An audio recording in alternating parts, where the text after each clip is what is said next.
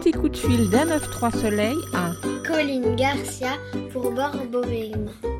Comment est né ce projet de spectacle alors Borborigme, il est né avec euh, la naissance de mon premier enfant et l'envie depuis toujours de faire euh, des spectacles de cirque contemporain pour euh, la jeunesse. C'est quelque chose qui était peu fait et quand mon enfant est né et que j'ai vu les propositions qui étaient faites pour elle et que je l'ai vu évoluer, je me suis dit qu'il fallait absolument écrire des spectacles de cirque contemporain pour eux, mais vraiment dans l'intention du jeune public et non mettre des spectacles tout public. Je me suis dit qu'il fallait qu'il y ait une écriture circassienne pour la jeunesse. Et donc c'est vrai qu'en voyant mon enfant euh, vers 2-3 ans qui commençait à observer son corps et à être vraiment sur euh, la découverte euh, de celui-ci, je me suis dit qu'il fallait aller dans ce sens-là et écrire pour ce petit enfant un spectacle autour de ses premières questions essentielles. Quel moment du spectacle préférez-vous? C'est plutôt pour l'avoir joué beaucoup et du coup c'est devenu mon moment préféré. C'est quand même il y a un passage avec alors je vais pas tout révéler avant le spectacle, mais il y a un passage autour des fesses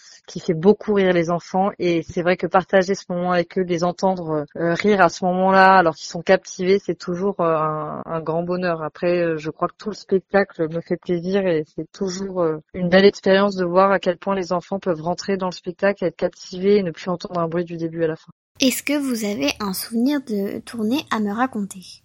En fait, chaque euh, spectacle et à chaque fois c'est une, nouvelle expérience et je crois que j'ai pas un souvenir particulier, c'est plutôt euh, tous ces échanges euh, avec les enfants qui me ravissent. Il n'y a pas une fois où je me suis dit tiens celle-ci est mieux que les autres. À chaque fois c'est un grand bonheur et, les souvenirs de tournée que je vais avoir c'est plutôt quand moi j'ai eu des incidents où je me suis retrouvée un peu dans le pétrin donc c'est pas vraiment des souvenirs que j'ai envie de partager on va dire.